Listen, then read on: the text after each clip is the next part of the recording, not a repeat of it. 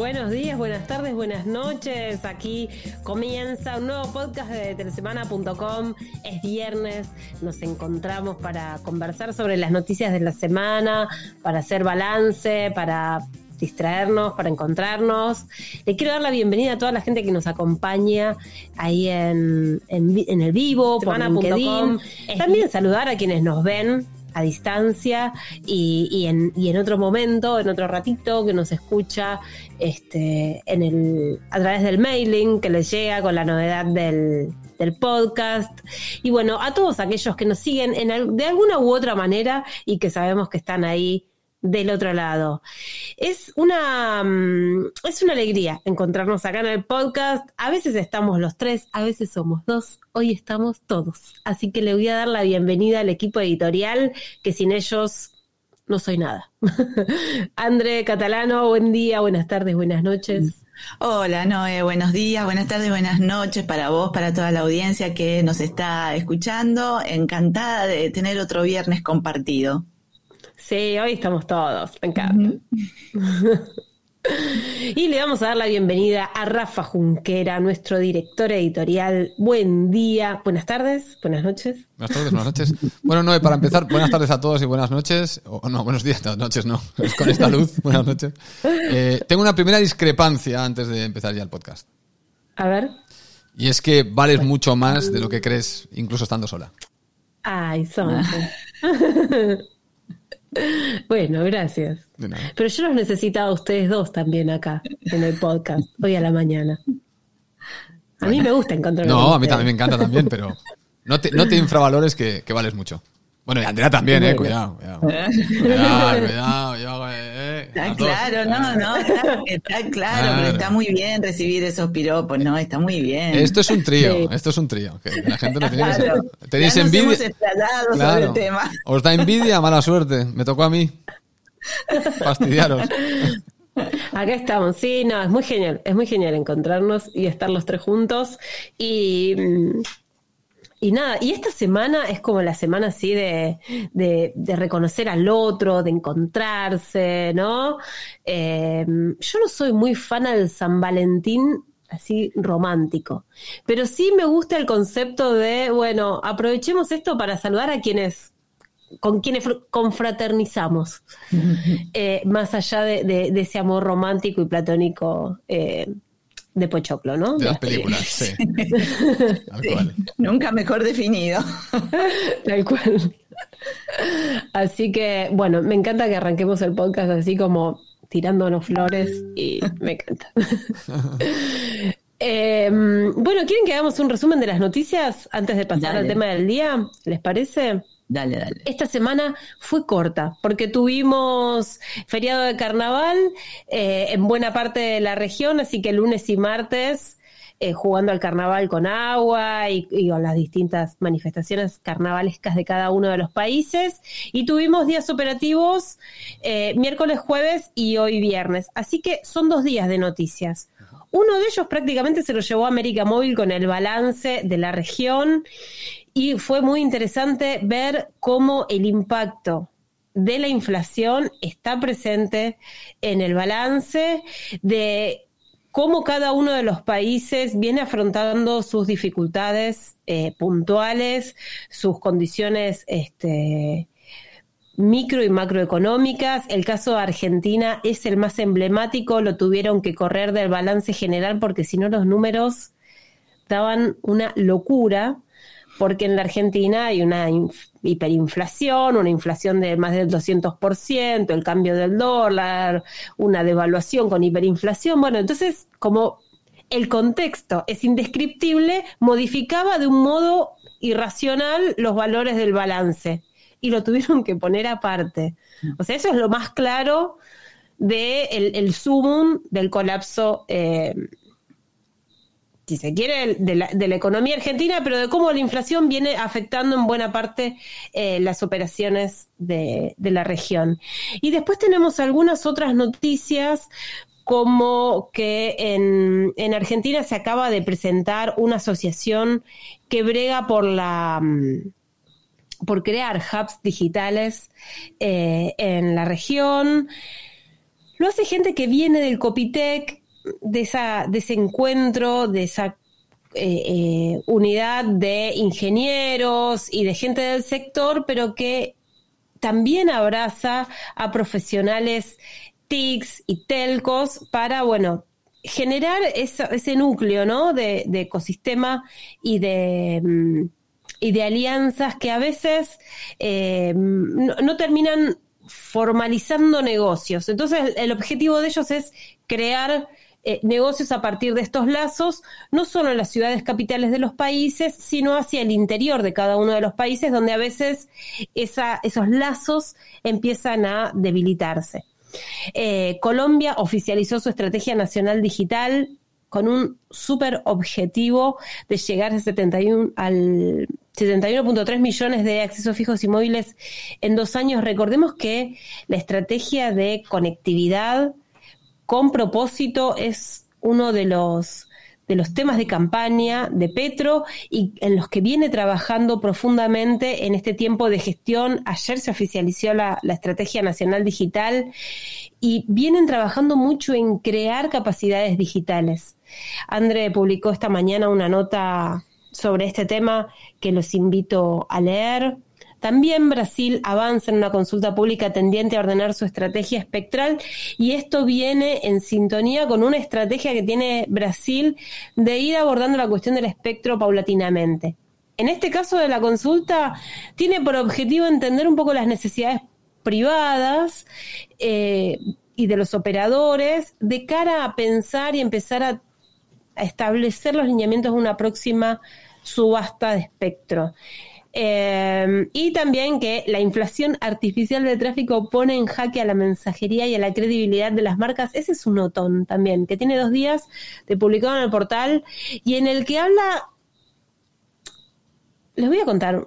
Cuenta, no, cuenta, sí, cuenta la anécdota real, este toda la realidad del quilombo ayer, decir, y por qué no, no hemos hablado de este tema. Que creo que es. Contémoslo. Sí, contémoslo. Porque Seamos transparentes. Un súper temón pero difícil de abordar.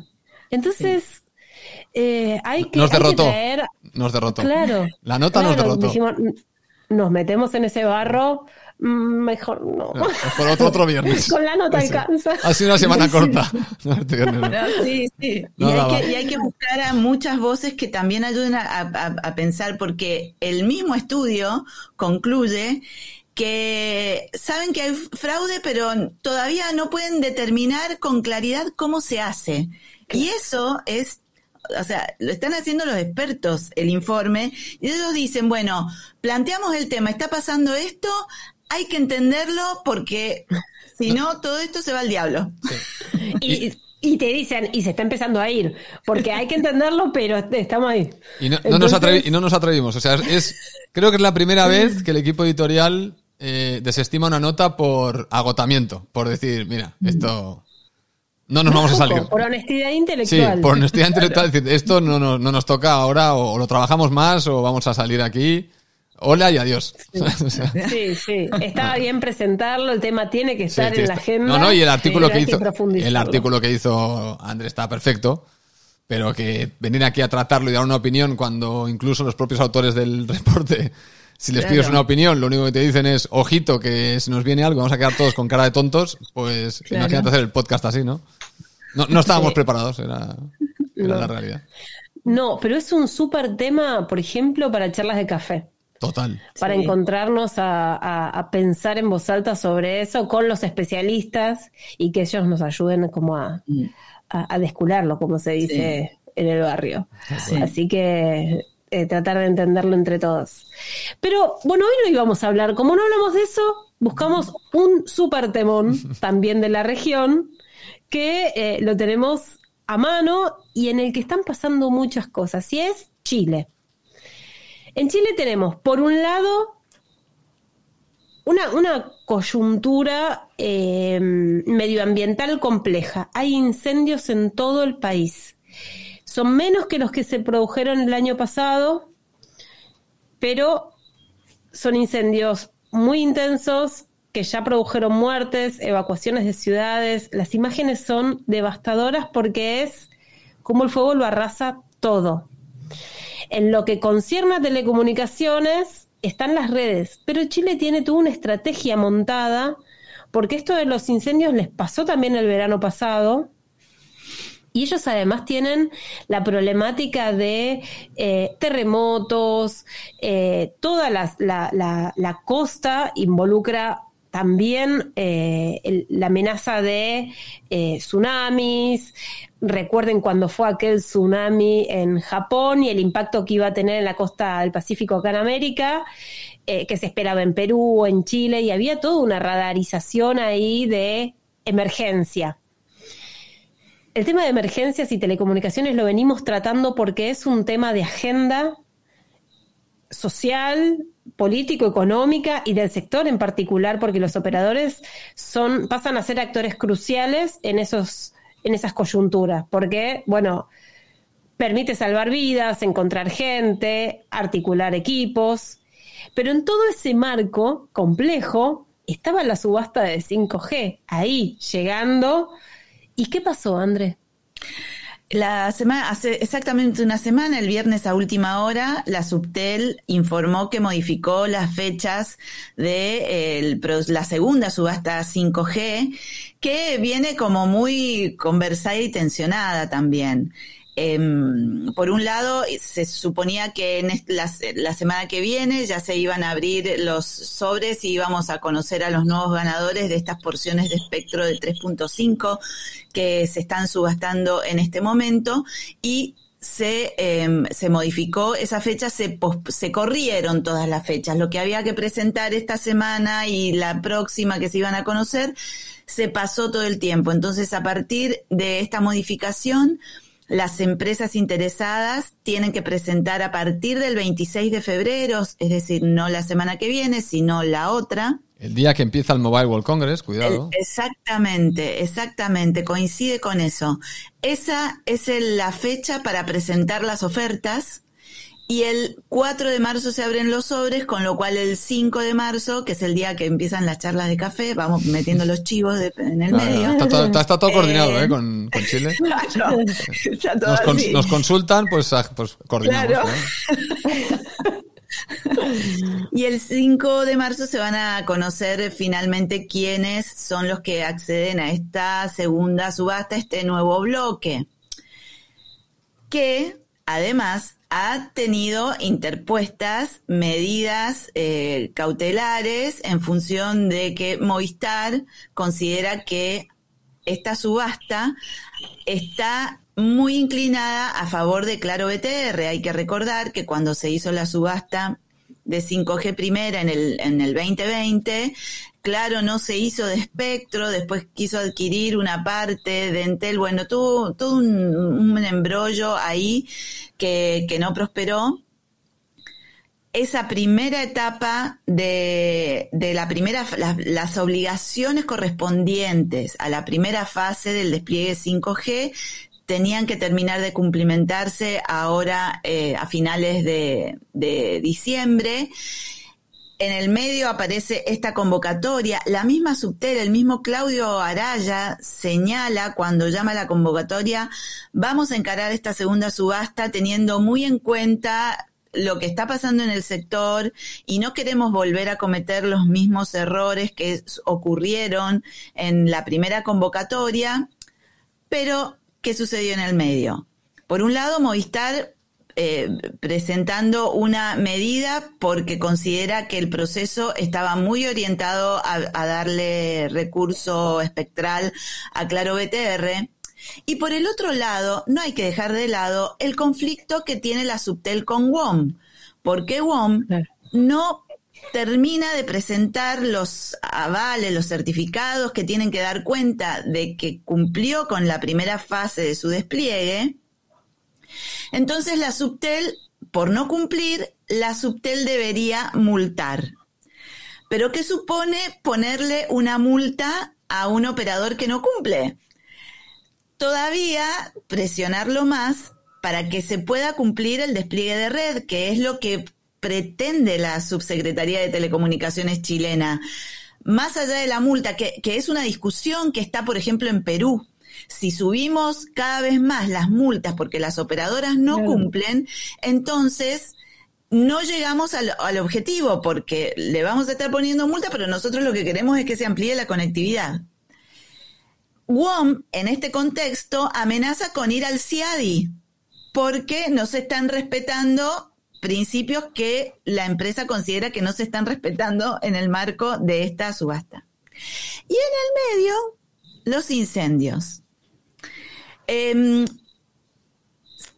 todo fue coincidente. Digo, no ahora vos vas a, contar un poco más. Habías abordado todo lo que fue el se estaban detectando los primeros incendios y el sector junto con otras entidades se pusieron a, diseñar planes de mitigación y la verdad es que fueron eh, los incendios de esta vez tal vez lo más impactante fue la cantidad de muertos que hubo. Claro. Y que asoló una zona que para quienes conocemos esa, esa área, es una zona de tránsito permanente de las personas, de las, por ejemplo, de toda la gente que del oeste de la Argentina cruza la cordillera para ir a veranear, por ejemplo, porque les queda mucho más cerca Chile que venir del lado del Atlántico. Es zona donde hay trabajo comercial, donde se menciona, porque está muy cerca del puerto de Valparaíso, mucha, mucho movimiento logístico, es parte de la ruta del Mercosur.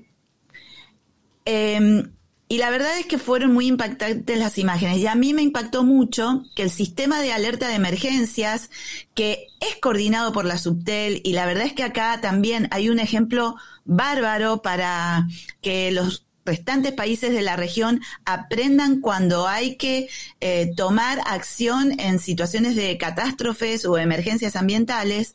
A mí me impactó que tres días después de que se conociera esta acción con la CONAF, corregime, ¿no es? Sí, sí el sábado, que fue cuando el, ese, ese viernes los incendios fueron tremendos y el sábado la Subtel dio partes de las alertas de emergencia cada dos horas, donde se iba informando la cantidad de antenas de telecomunicaciones que iban quedando desactivadas por lo tremendo que fue eh, este, este incendio a mí, a ver, no se conocen los detalles de por qué la Subtel toma esta decisión, pero teníamos dos frentes abiertos que no eran cualquier cosa. Teníamos a las operadoras trabajando para cuidar su infraestructura por un lado y seguir manteniendo activa la, conectividad. Y por el otro lado teníamos toda esta situación judicial de frente. Creo que eh, fue, es una, tomando en cuenta todo esto, y recordando lo que había dicho el mismo subsecretario de Telecomunicaciones sobre que, bueno, no querían que fuese una, una subasta donde se cometieran los mismos errores, modificar la fecha y postergar un poco más y que las aguas estén calmas en todos los frentes, bueno, hace pensar que el, el proceso se orienta para que, en definitiva, las operadoras interesadas accedan a espectro y las cuestiones judiciales se puedan destrabar porque ya se sabe que proceso de subasta o de lo que sea que se judicializa, lo único que hace es frenar y no expandir eh, los servicios, que es lo que en definitiva se busca. Tal cual. Déjame agregar, André, que también estaba el debate por eh, garantizar Internet como servicio público y también ahí se estaban cruzando los operadores con, eh, con una discusión en torno de la eh, convergencia, que involucraba la convergencia y, y, Movistar y Claro BTR también estaban en disputa en ese ámbito. Entonces, evidentemente, había muchas cosas en el medio. Sí. Eh, lo, lo, notable respecto de los incendios es que fue patente, publicamos esa nota sobre a partir del comunicado y empezó el, tema a crecer y, la emergencia sanitaria eh, fue tremenda. Eh, quizás en unos días podamos hacer como una actualización del estado de situación, pero pero fue muy grave lo, que fue sucediendo en términos del avance del fuego, algo que está sucediendo también en el sur de Argentina, en el Parque Nacional Los Alerces, digamos, es como toda parte de una misma región, está la división política, pero la región es muy, muy parecida. Eh, también el incendio está reciendo con buena parte de, los bosques nativos y eso es muy tremendo.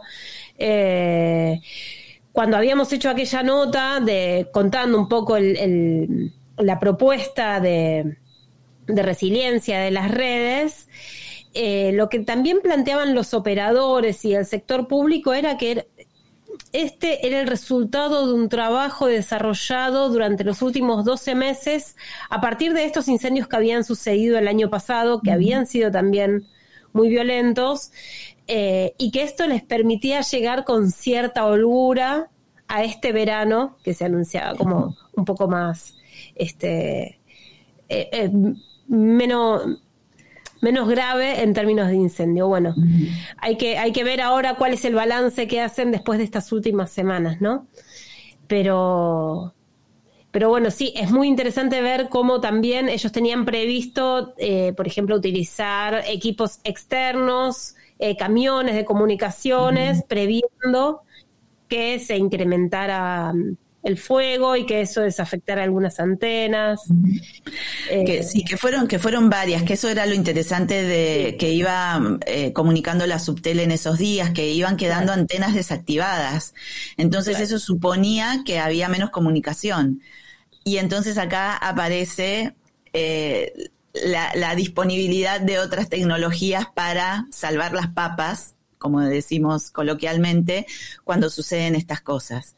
Y acá es donde se ve la relevancia de, la tecnología satelital, de los satélites de órbita baja, que realmente combinados con las eh, tecnologías que están en tierra, pueden eh, seguir manteniendo eh, esos servicios disponibles y lo importante que va a ser, la, porque hasta ahora tenemos toda la investigación y el desarrollo en la comunicación directa móvil al satélite y justamente orientado para situaciones de emergencia. Exacto. Qué importante va a ser este desarrollo para, para todos los países en situaciones de este tipo. Estamos atravesando el cambio climático en el lugar del mundo que sea. Un incendio, un tifón, un, eh, eh, un huracán, todas estas estos fenómenos naturales a los que se puede sumar la catástrofe que, genera un terremoto que no tiene que ver con el calentamiento global pero que pero que, que suceden también. entonces acá es donde se ve realmente la importancia que, tiene el desarrollo de, de la comunicación directa desde el teléfono al satélite porque en estos casos va a ser fundamental. Va a ser fundamental. Y aquellos y Chile, Chile tiene la ventaja de haber sido además uno de los primeros países, por ejemplo, en, tener la bajada de redes Leo como la de Starlink, que por ahora se está utilizando en determinadas zonas para brindar conectividad, pero que cuando esto sigue evolucionando, y no importa de qué constelación se trate, cuando esto sigue evolucionando, realmente va a ser una tranquilidad para, para, para que los organismos regulatorios, como en este caso la Subtel, pueda seguir trabajando en la activación de emergencias y ayudando a la población. Eh, ayer también comentando cómo, cómo se preparan eh, los, los podcasts, eh, conozco gente que ha atravesado situaciones de, de, terremoto estando en Chile y la importancia que tiene el sistema de alerta de emergencia porque a, los extranjeros también les llegan esas alertas, no, porque no sé cómo es que se combina desde el punto de vista técnico el asunto que les llega el mensaje y les dice tienen que evacuar y tienen que ir para tal zona. Claro. Y eso es, es, ahí estamos hablando de las telecomunicaciones como protección de la vida. Eh, eh, eh, estamos hablando en el sentido más altruista que puede tener un desarrollo de, una red de telecomunicaciones. Entonces, bueno, son cosas, creo que, que lo que está pasando en Chile es eh, y sumado a lo que se había mencionado en el foro de regulación, con todo lo que significa desde el punto de vista regulatorio, considerar eh, redes alternativas, reservar espectro, todas estas cosas que se conversaron, la importancia que, esto tiene para, para todas las regiones del mundo. Hay comentarios. Hay comentario, es Horacio Silva, dice, a la transversalidad de la agenda digital de la TAM se le agrega también el tema de los fenómenos naturales. En Córdoba padecemos todos los años numerosos incendios que ponen en jaque la infraestructura de telecomunicaciones. Claro, Córdoba, San Luis. Eh, también en el caso de Argentina hay provincias que tienen un desarrollo muy interesante. Eh, para atender estos casos. El caso de San Luis, por ejemplo, eh, que es nuestra pequeña Estonia, desarrollar un sistema para todo. Eh, pero bueno, ahí, ahí está ese desafío de, lo decías recién André, de la regulación, de la interacción, de la cooperación entre operadores. Eh, se sabe que en el caso de estos, de estos eventos, suele, en el caso mm, de, Puerto Rico fue muy claro, nosotros lo, tratamos en una charla de café el año pasado, como todo se puso a disposición de resolver la emergencia. Y los operadores, eh, utilizando redes de los otros, y yo me acuerdo muy patente que de esa conversación surgió la, duda de la, em, de la compartición de redes. Mm. Si ante la emergencia sanitaria no convenía tener varias redes porque mm. alguna iba a estar funcionando. Y entonces dispara como otro debate, ¿no? Claro. Eh, ¿Te parece, Rafa, entrar en ese debate? Ah, no. no, pero yo tengo, yo tengo un par de comentarios que si queréis los añado, pero bueno, algunos se van de tema, ¿eh? Eh, en, base a los, en base a las multas eh, que mencionaba ah. Andrea, que era un tema interesante, el tema de las multas y el impacto y el por qué pongo multa y cuál, qué es lo que quiero provocar en cuanto a la, búsqueda de un objetivo, ¿no? Eh, mm. Recuerdo en México, no recuerdo qué año, ahora estoy hablando de, muchos años, yo creo que incluso antes del IFT, pero, pero puede ser que fuera el IFT, el IFT. había un momento donde los operadores no paraban de pagar multas en México, se saltaban todo el tiempo se saltaban algo y todo el tiempo pagaban la multa. Y recuerdo que hicimos, una, hicimos unas reflexiones en Telesemana, unos artículos que decíamos, claro, cuando la multa es más barata que la obligación, prefieres pagar la multa. Claro. y entonces nos encontramos en México que era una especie de una época, y que no sé si estuviera José Otero en el, en el chat, igual se acordaría de aquella época y de aquellas, aquellos artículos, que decíamos, claro, el caso de México no tiene solución, porque si a mí la obligación me cuesta 10 y la multa me cuesta 2, pues voy pagando la multa y nunca cumplo con la obligación y tengo, hasta que llegue a 10, me tienen que poner 5 multas. Y si la multa es cada dos años, pues la obligación me la salto y sigo haciendo operativamente lo que ya me vale y asumo que hay un costo anual de una multa que me conviene más que lo que me obliga el contrato de concesión o lo que, lo, que sea que me estoy saltando, ¿no? Y entonces, el tema de las multas en el, en el sector telecomunicaciones hay que tener mucho cuidado, porque o es un multón terrorífico, o sea, que realmente te dé pavor incurrir en ese multón, el cual además vas a recurrir, lo vas a dilatar, etcétera, etcétera. Eh, no es bueno porque no tampoco te interesa meterle un multón a alguien cuando ese dinero lo tiene que destinar a crear infraestructura o a, crear conectividad. O sea que el tema de las multas eh, es, es, es, raro porque creo que en el sistema en el, es intuitivo poner multas, pero no cumple realmente una función útil para nadie. No sé si habría que ser más creativo y en lugar de poner multas, crear fuertes incentivos. Por ejemplo, y me invento, eh, tiro rápido. Si cumples con tu obligación en tiempo informa, hay una reducción de impuestos el primer año sobre tus ganancias ese año. O, no sé, todo lo que sean incentivos muy positivos, que la mentalidad sea al revés. Igual que hay una mentalidad de si la multa es más barata que la obligación, prefiero comerme la multa. Eh, es que esto es como, imaginaos que vais a aparcar el, auto en un, estacionamiento de la calle. Y la multa son dos euros, por decir algo, y la hora de estacionamiento son cuatro. ¿Me como la multa? Claro, no pago, ya me, ya, me, llega la multa y pago los dos euros. ¿Para qué voy a pagar cuatro, no? Eh, ¿Cómo incentivas a que la gente pague? ¿Cómo incentivas y, que no sea multa, ¿no? Y que, y que eso no provoque esa deficiencia después de decir, hombre, más, más descapitalizado con una multa terrorífica, pues ahora sí que no puedo cumplir con lo que me pedías, porque ahora, ahora ya me has dejado hecho polvo. Entonces, bueno, ahí, ahí es donde quizá pienso que habría que ser creativo, nuevamente cuando hablamos de creatividad, y a veces pienso que falta un poquito de multidisciplinaridad en algunos ámbitos donde habría que jugar con el economista, psicólogo, sociólogo, que te permitiera entender cómo, porque al final lo que queremos es que las empresas cumplan con su obligación. Lo que no queremos es ni castigarlas, ni lo que queremos es que cumplan con su obligación y si puede ser que la cumplan de la manera más potente posible, ¿no? ¿Cómo, ¿Cómo generamos el mecanismo para que haya un incentivo, porque al final somos seres de incentivos todo el tiempo, que genere justamente que tenga prisa por cumplir con mi obligación? En lugar de retrasarla y quizá evaluar el retraso versus la multa y entonces eso genera que igual la multa me conviene más y te puedes encontrar con situaciones deliberadas. Ya sé que me como la multa y no tengo ningún problema. La multa no me, no me intimida, no, no provoca esa prevención de no cumplir con el objetivo. Esto es, esto es un dato que quería comentar, lo tratamos hace muchos años y nos hacía mucha gracia cuando lo hacíamos porque decían, es que, es que no paran de ponerles multas. Y decían, bueno, claro, es que lo que tenéis que, en lugar de asombraros de que no paran de poner multas, ¿por qué nos preguntáis por qué aceptan las multas todo el rato? Porque esa era la pregunta correcta. ¿Por qué esta gente está pagando tan tranquilamente estas multas? Bueno, porque es que la obligación que les habéis impuesto es mucho peor que, la multa. Entonces, pues prefieren pagar la multa. Bueno, es, era una anécdota. Lo digo para esto. Si esto sirve en Chile para, o, lo que sea, para, eh, Sí, bueno, dice, después de dos o tres multas, en un contrato se caducan, cancelan. Sí, pero esto es ahora.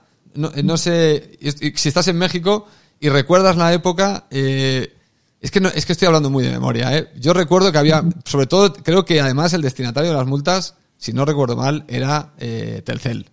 O sea, era, el que incumplía con una serie de historias de competencia y de no que sé qué mandanga. Y a Telcel, a, Telcel sacarle la concesión era imposible porque si le sacas la concesión a Telcel, dejas a todo el país sin, conectividad. O sea, era el 80% o 90% del mercado en aquella época. Bueno, había, eh, solo, solo lo tiro como reflexión. Y luego, cuando hablamos de satélites, una cosa que se sale ya y me voy a la ciencia ficción, es que me leí un libro que no, que hace, no me hace mucho, pero ya los tengo cruzados con otros, y no quiero engañaros con, con el nombre del libro, ni con el autor, que decía que el ser humano tendría que empezar a tirar satélites al espacio, una serie de satélites al espacio que rodearan bien la Tierra, eh, de una forma muy determinada y que fueran como data centers y tendríamos que estar volcando allí eh, todos nuestros avances tecnológicos, nuestra forma de vida. Tenemos que ir siempre cargando esa información en estos satélites. Porque en un momento a nosotros ahora nos iría muy bien haber encontrado un planeta donde los astrónomos o los astrólogos o los que sea que no sean si astrónomos o astrólogos igual eh, detectaran que hay algo tapando la luz del planeta con lo cual le indicaría que hay satélites, ahora nos indicaría que hay satélites, por lo tanto hay vida, por lo tanto alguien ha creado una tecnología, y en el caso de poder llegar a ese planeta y, acceder a esos satélites, vas a poder entender qué tipo de vida hay en ese planeta, porque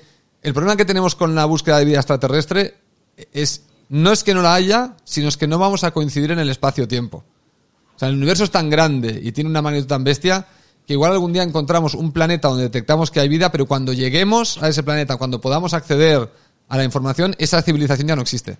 Ese planeta ha, sufrido un calentamiento global, 20.000 terremotos, un meteorito, dinosaurios, no sé qué, y ya no está esa civilización. Pero tener la información de cómo esa civilización vivía te podría ser muy útil ahora, ¿no?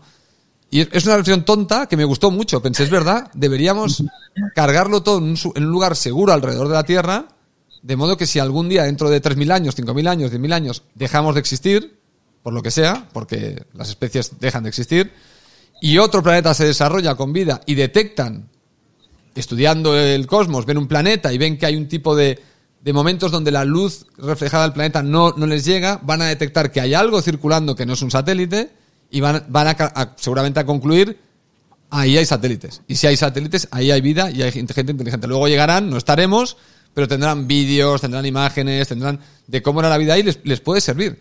Esto es una reflexión muy tonta, pero, pero que cuando la leí, a mí me la idea me pareció increíble. Pero igual, Rafa, hay que presuponer que esa vida extraterrestre maneja cierto código común con los avances científico-tecnológicos nuestros para decodificar esa información. Imagínate si hablan en, no sé, en otro idioma. Sí, pero las imágenes. Bueno, sí, claro, sí, por ejemplo. Y, escriben otro código. Si tienen un sistema visual. Sí, sí. Si tienen un sistema visual que lo ve todo eh, negro, claro, verán un vídeo todo negro.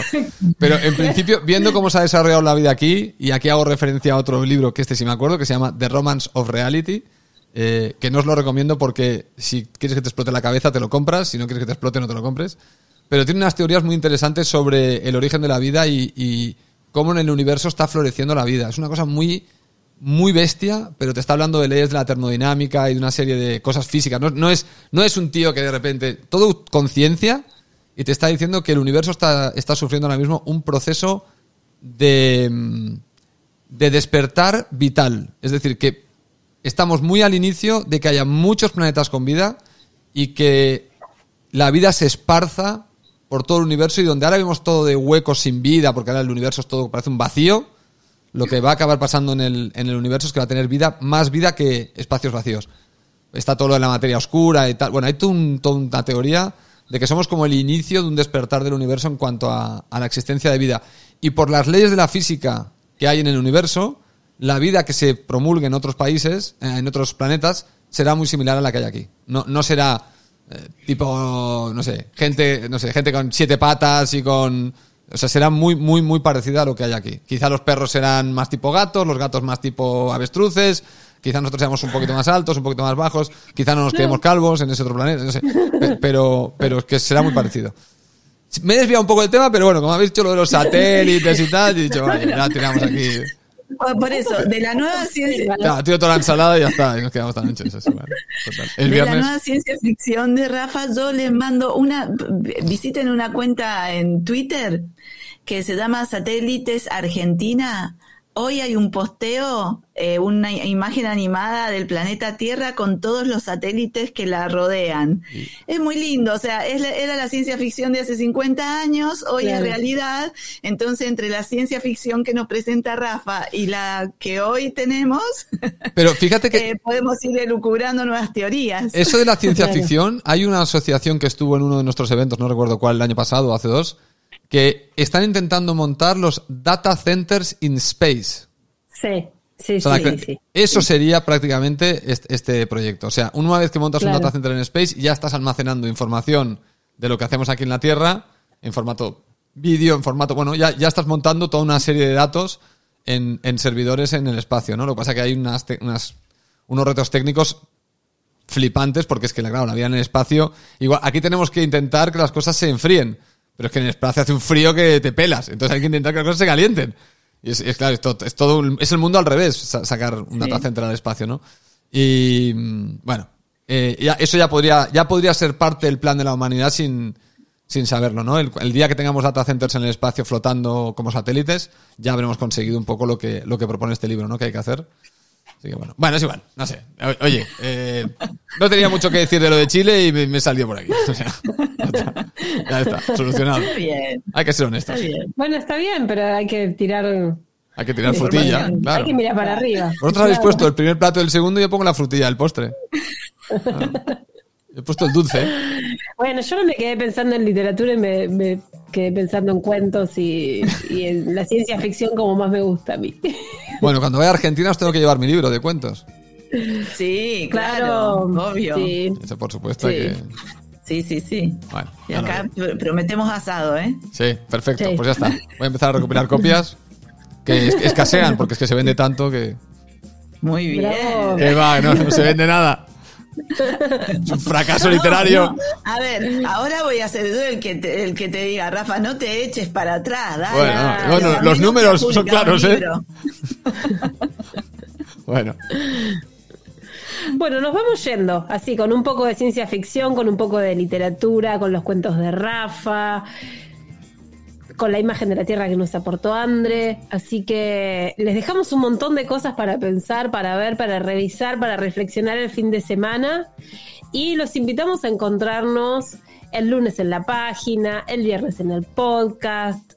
Y, en todas las agendas, la semana que viene tenemos más eventos en el medio. Zona Telco el día el día 20. El 20, ok. El 20 en la zona Telco, para hablar de, no, no voy a decir para qué porque no me acuerdo, porque tengo todos, los, tengo todos los eventos cruzados en la cabeza ahora. Pero bueno, el día 20 hay un zona telco. Está, aquí el LinkedIn. Excelente.